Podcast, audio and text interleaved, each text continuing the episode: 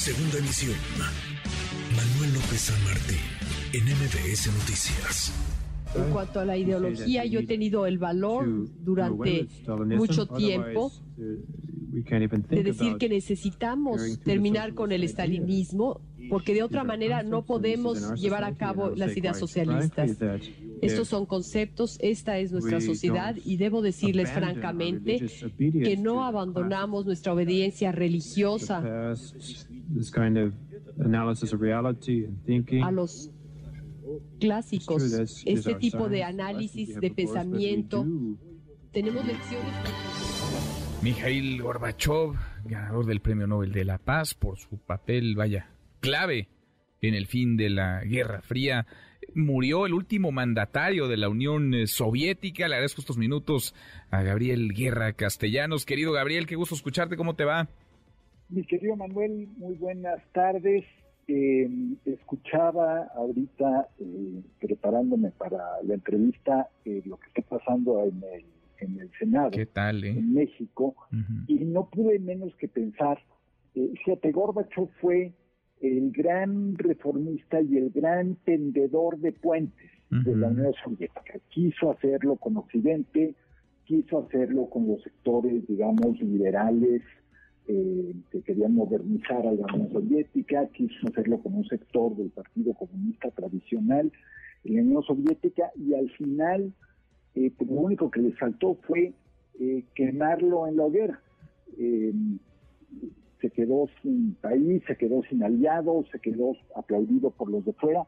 Y yo me pregunto si no, toda proporción guardada, por supuesto, no quiero comparar, pero, híjole, pues Ricardo Monreal que se ha dedicado a tender puentes, a construir consensos, pues al final quienes le están este, pues dando por lo menos una cachetada, pues son eh, los opositores, los que más se han yo diría, los que más se han eh, alimentado políticamente y beneficiado de, ese, de esa disposición al diálogo. Así que en todos lados se cuecen habas y en todos lados se fabrican matriscas, mi querido Manuel.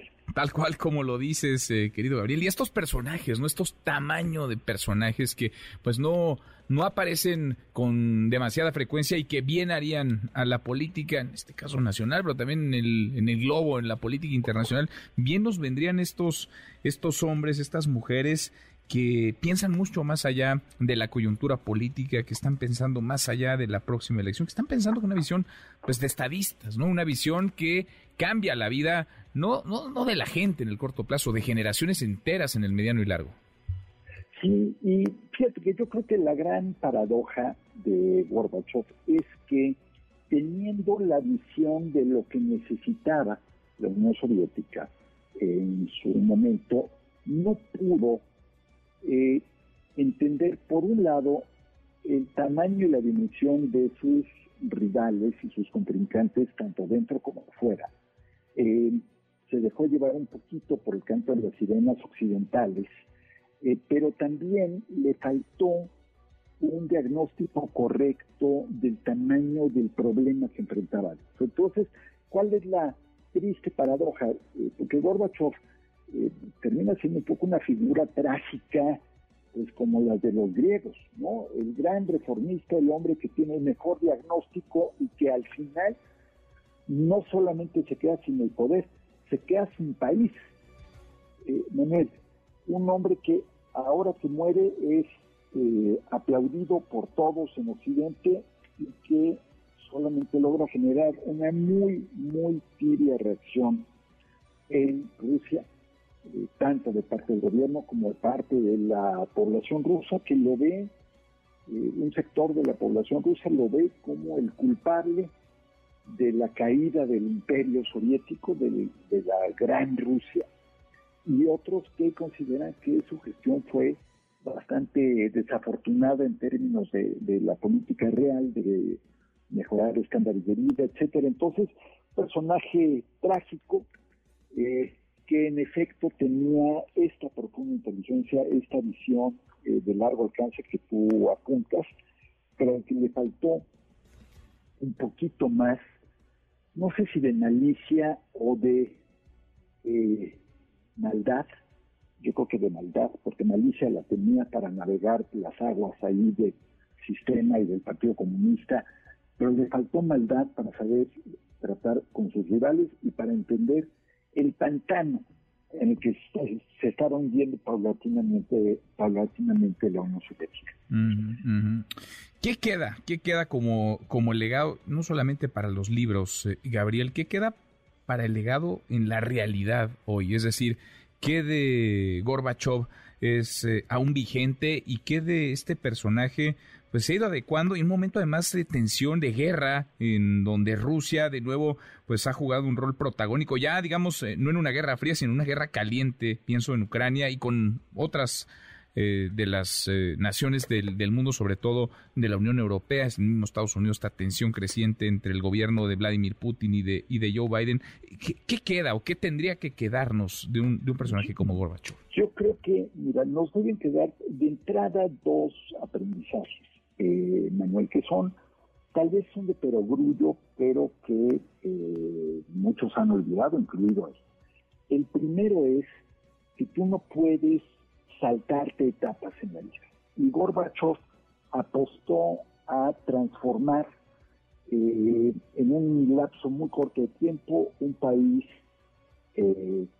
altamente industrializado, completamente centralista, con una estructura de poder, una estructura económica y de toma de decisiones absolutamente vertical que en un modelo eh, competitivo al estilo occidental.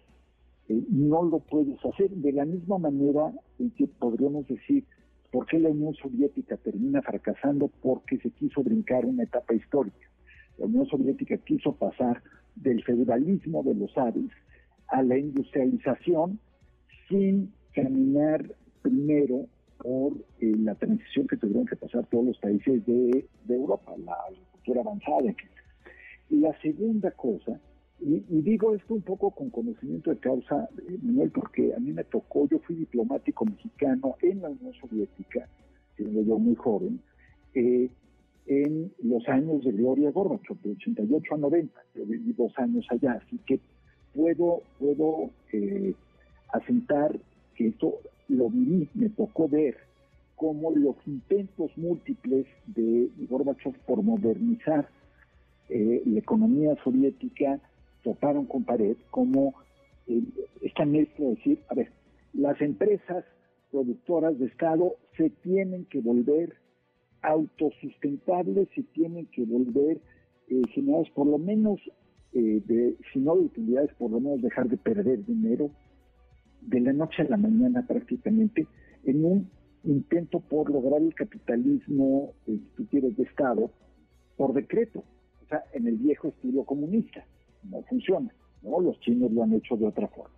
Por otra parte, creo que abrió eh, al mismo tiempo eh, un montón de cajas de Pandora al permitir y procesar la libertad de expresión, las críticas al pasado y pues a lo mejor el gran eh, ejemplo de eso es cuando eh, China enfrenta las protestas de Tiananmen, tú recuerdas eh, muy bien, Gorbachev viaja a China y, les da un sermón a los chinos acerca de cómo no puede existir reforma y modernización económica sin reforma y modernización política.